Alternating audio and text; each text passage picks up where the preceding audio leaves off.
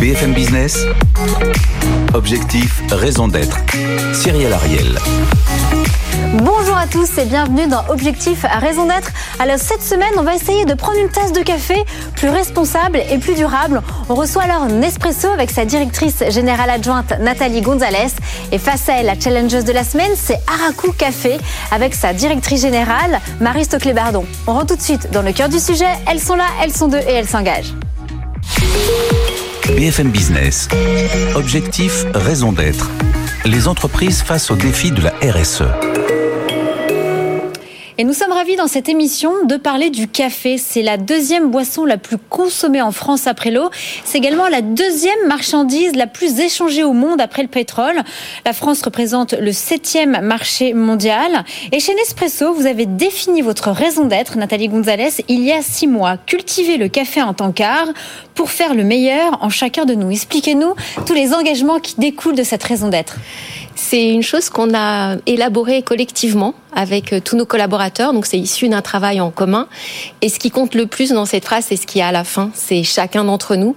Et l'idée, c'est que on croit à l'humain avant tout. On parle des agriculteurs. On parle des caféiculteurs d'abord, sans qui on n'est absolument rien, mais on le sait tous, euh, et, et auxquels on porte un soin tout particulier. Nos collaborateurs aussi, qui sont des gens euh, qu'on forme, qu'on développe. Et puis c'est aussi un message qu'on veut donner aux gens qui nous rejoindront demain. Et puis cultiver, c'est tout simplement parce qu'il faut jamais oublier que c'est une matière agricole.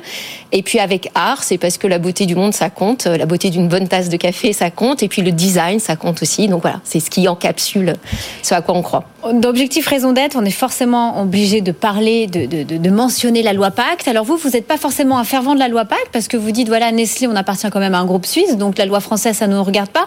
En revanche, il y a une certification qui correspond, qui peut correspondre à, à, à tous les pays, c'est la certification Bicorp. Est-ce que chez Nestlé, donc du coup chez Nespresso, on peut songer à horizon peut-être 2025 à peut-être faire un audit et devenir Bicorp bah, L'entreprise à mission, ce dont vous parlez, c'est quelque chose que moi je trouve très intéressant et que chez Nespresso on trouve très intéressant. Et comme vous l'avez très bien dit, nous on est une entreprise suisse, donc ça aurait pas de sens de faire ça juste pour une filiale. Et donc Bicorp? Donc euh, donc voilà, Bicorp c'est plus général, c'est très intéressant, c'est absolument remarquable. Moi je trouve ça absolument remarquable le sujet Bicorp parce que c'est à la fois euh, une exigence dont on a tous besoin dans le monde du café et puis c'est en même temps une idée qui est absolument noble. Donc on peut dire d'amélioration que... continue. Donc nous on regarde ça avec beaucoup d'attention, forcément, et, et c'est un chemin qui est très intéressant à regarder pour nous. Oui. Très intéressant. Il faudrait venir nous, nous, le dire en, avant-première ici. Alors chez Araku Café, donc aujourd'hui avec on est avec sa directrice générale Marie Stoclet-Bardon.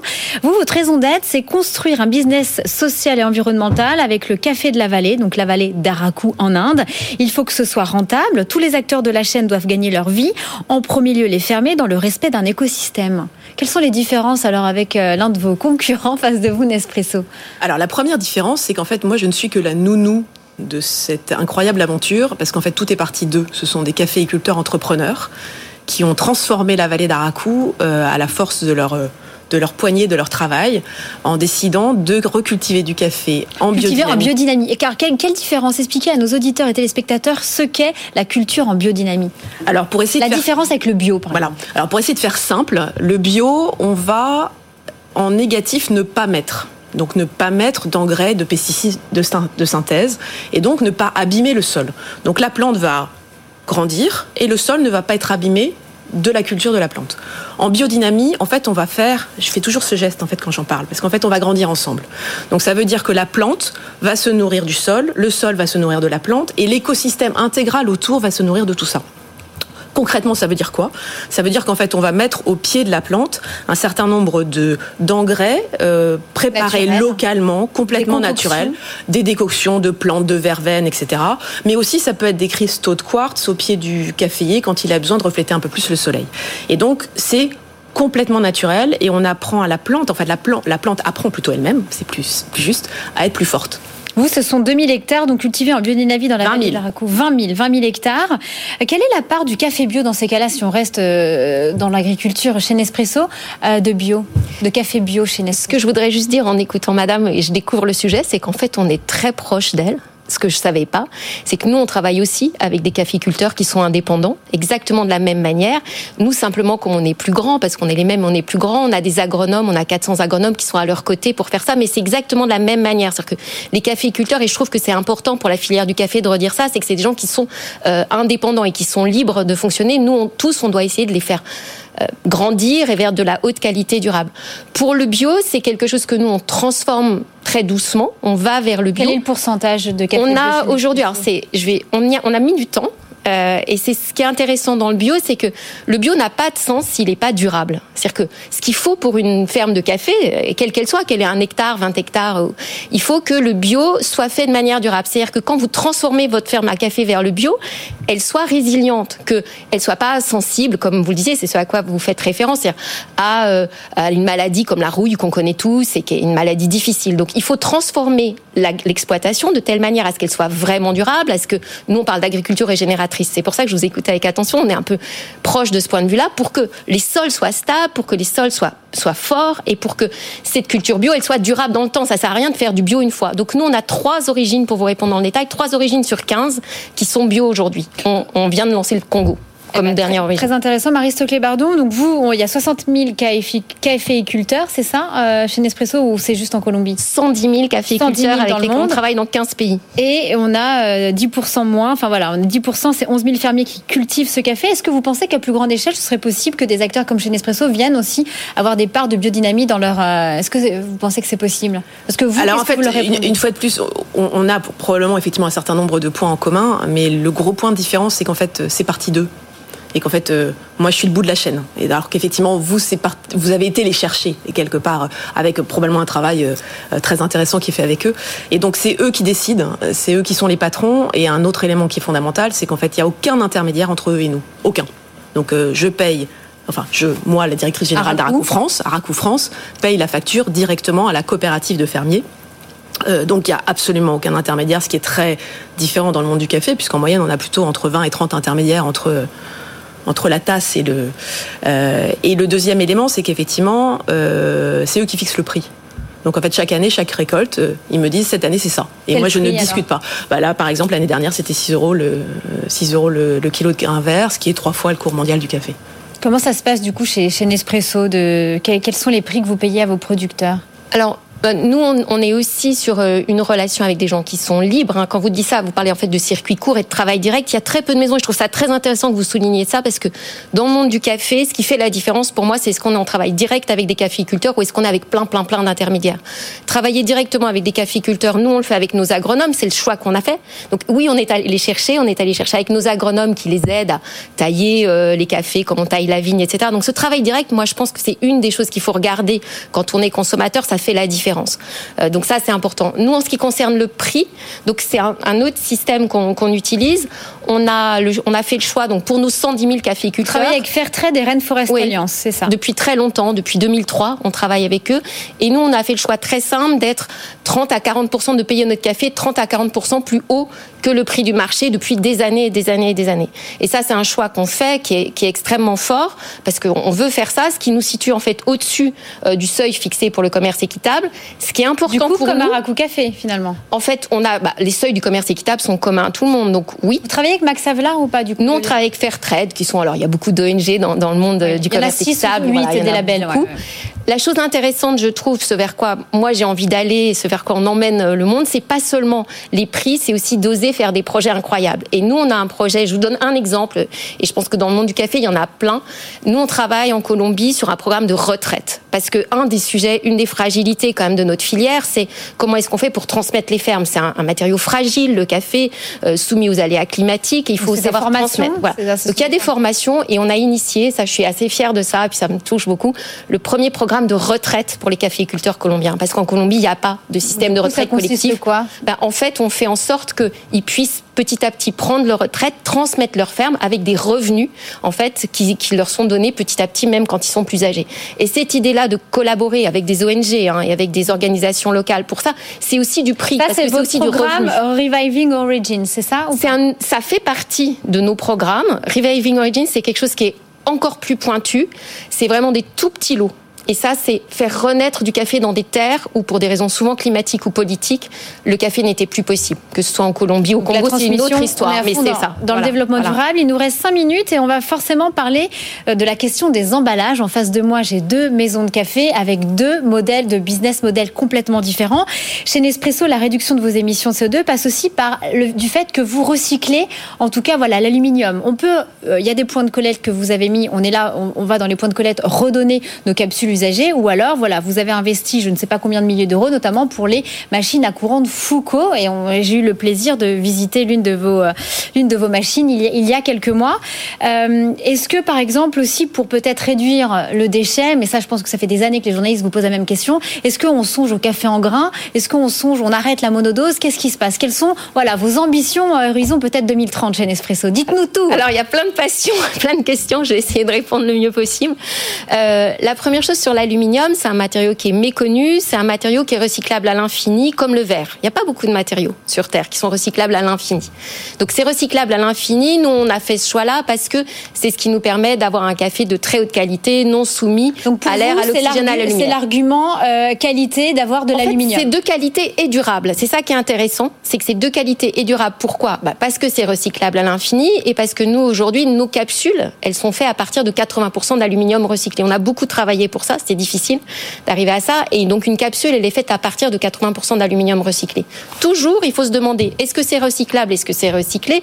Est-ce que c'est biodégradable? Est-ce que c'est biodégradable C'est ma question. Est-ce qu'on reste pour en le fait, moment pourquoi avec on reste sur ce, ce business model, si je peux me permettre, parce que c'est intéressant de se dire, euh, est-ce que, est-ce, qu'est-ce qu'il en est de ce business model de, de la capsule? En fait, c'est totalement contre-intuitif. Et je mesure ce que je dis en disant ça, c'est totalement contre-intuitif.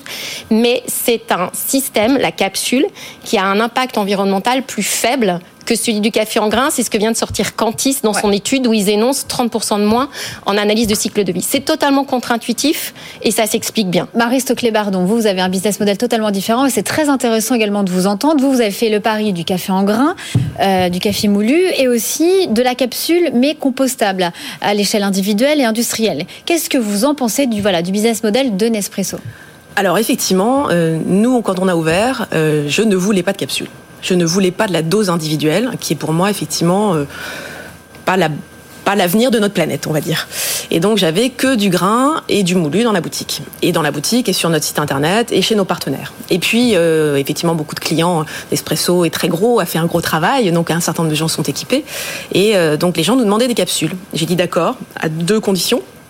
Un, ça doit intégralement être, être, intégralement biodégradable et compostable. Et deux, ça doit être très bon. Parce qu'en fait, j'ai pas parlé de la qualité du café d'Aracou, mais on a différents terroirs dans la vallée d'Aracou, euh, différents, comme en Bourgogne, en fait, avec une vraie qualité de café et des, des cafés qui ont des notes. Je vais pas rentrer dans les détails des notations euh, du monde du café, mais qui sont exceptionnelles. Mais pour vous, on peut garder euh, cette qualité de café aussi dans des capsules compostables? C'était mon, donc je n'ai validé ça que le jour où j'ai eu des tests dans une machine qui me validait le fait que j'avais une qualité de café qui était à la, à la, à la hauteur. Qui n'était pas détériorée. Qui n'était pas détériorée, exactement. Donc à partir du moment où ces essais sont arrivés chez nous, on a goûté les capsules. Euh, elles étaient biodégradables et compostables. Que vous pouvez montrer. Que je peux montrer là, voilà. Elles sont en cellulose et en amidon de maïs. Et elles sont biodégradables et compostables en euh, deux, euh, cinq mois pardon, dans le compost individuel. Donc euh, c'est pas encore absolument idéal, mais c'est déjà vachement mieux. Maintenant, pour moi, c'est comment faire le moins pire. Parce qu'effectivement, là où moi, les clients, je voudrais les emmener, c'est vers le grain. Parce que le grain, c'est euh, c'est la vérité du produit, c'est le contact vrai et on n'a pas besoin d'un intermédiaire et d'une dose individuelle, enfin, en tout cas de notre point de vue. Et, alors, et, et, le mot de la fin pour cette première partie, Nathalie Gonzalez. Alors, quand vous entendez ça, est-ce que ça vous challenge ou est-ce que vous dites, nous, on va, on va plutôt rester sur le recyclage et recyclable à l'infini? Moi, ce que je trouve intéressant, c'est de continuer à faire découvrir le fait qu'une capsule, c'est quelque chose qui est la capsule éminemment, rechargeable aussi. Moi, je me dis, mais éminemment écologique parce que euh, on a quelque chose qui, en fait, consomme moins parce qu'on gaspille moins de café. Dans une machine à grains, on met plus de café, on met 9 grammes de café au lieu de 5 à 6 grammes. Donc en fait, ce café qui vient de loin, c'est ce bilan, parce qu'il faut toujours penser au bilan global. Le bilan global environnemental, il est favorable à la capsule. Ce qui est très intéressant, c'est d'aller chercher des matériaux euh, différents, mais le bilan environnemental est favorable aux capsules parce qu'en fait, on met moins de café et le café vient de loin, donc on évite le gaspillage du café. C'est pour ça que cette technologie est juste. C'est pas, euh, c'est pas pour d'autres sujets. Donc on a, donc on a, c'est intéressant d'avoir. Et il y a différents points de vue possibles. Et, et c'est intéressant tout l'intérêt de, de l'univers du café, je trouve. Voilà. Et en, tout cas, si c'est biocompostable à, domicile, c'est très intéressant. C'est toujours la question. Est-on bien euh, composté à domicile Est-on bien recyclé Ce qui est notre cas. Donc, c'est deux systèmes qui sont pertinents et qui doivent être poussés. Pour On, verra qu'on vous mettra pas d'accord sur ce point, mais en tout cas, voilà, c'est bien de tester en tout cas vos, et d'entendre vos deux business models. On passe, on passe tout de suite au débriefeur de la semaine. BFM Business. Objectif, raison d'être. Le débrief. Nous sommes ravis d'accueillir cette semaine Hippolyte Courty, le fondateur de l'Arbre à Café. Ça a été lancé cette maison de café en 2009. C'est du café haut de gamme. Vous avez 25 variétés. Vous travaillez également en circuit court avec vos producteurs. Vous refusez les capsules et vous êtes à fond dans la vente de café en grains. Alors, Hippolyte Courty, qu'est-ce que vous avez pensé de cette première partie sur le débat entre Nespresso et Araku eh bien, bonjour euh, à tous, à mesdames. Euh, qu'est-ce que j'ai pensé de cette première partie? Bah, Qu'elle est formidable, mais qu'il y a quelques points de, divergence évidemment. Elle est formidable parce qu'on voit l'esprit du café qui est là, c'est-à-dire un esprit de partage, de collectif, de positif. Euh, on aurait sans doute aimé que Nespresso s'appelle Liespresso parce que c'est vraiment euh, cette atmosphère du café que l'on a et qui est qui travaille sur l'ensemble de la filière, depuis les producteurs jusqu'à la tasse, et pour le plaisir de tout le monde à la fois des producteurs et à la fois euh, des professionnels du café. Donc j'ai beaucoup apprécié euh, cette première partie et ce, ce, cette positive attitude qui est très forte. Euh, en revanche, je me méfie toujours des toutes choses égales par ailleurs, vous voyez, ou non, en fait, nous ne sommes pas tous les mêmes, nous ne faisons pas tous la même chose, et c'est tant mieux. Sinon, aucune de nos marques fonctionnerait si Nespresso ou chez des, industriels de la capsule faisaient la même chose que des fabricants en grains, mais effectivement, ils n'auraient plus de valeur ajoutée, ou en tout cas, ils attireraient plus leurs clients. Donc, ça, c'est une première chose pour rassurer un petit peu ceux qui sont autour de, de la table. Euh, moi, je voulais revenir, si vous me permettez, sur deux, trois points que j'ai entendus. Euh, sur la durabilité, la neutralité carbone et les capsules.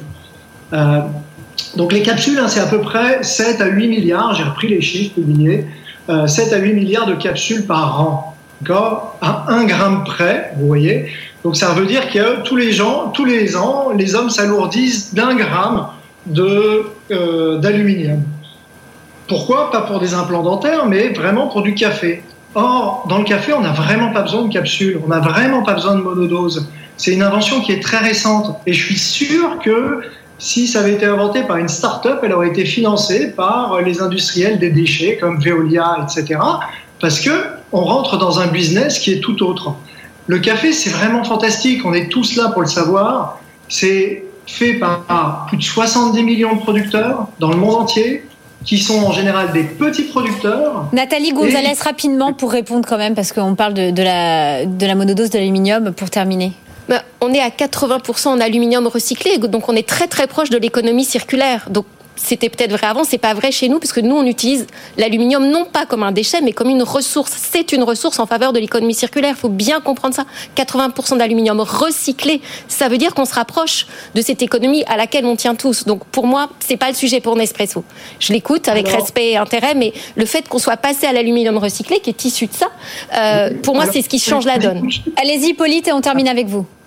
mais merci en tout cas pour votre passion partagée. En tout cas, voilà sur la qualité du café rendu et on n'est pas là pour nourrir une économie circulaire. On est pour rendre le monde meilleur. Et si on se lève le matin, c'est effectivement, en tout cas l'arbre à café, réconcilier l'homme et la nature. Donc c'est pas en produisant en fait des déchets qu'on peut recycler à l'infini, mais qui ont un vrai coût, euh, que l'on améliore effectivement le monde.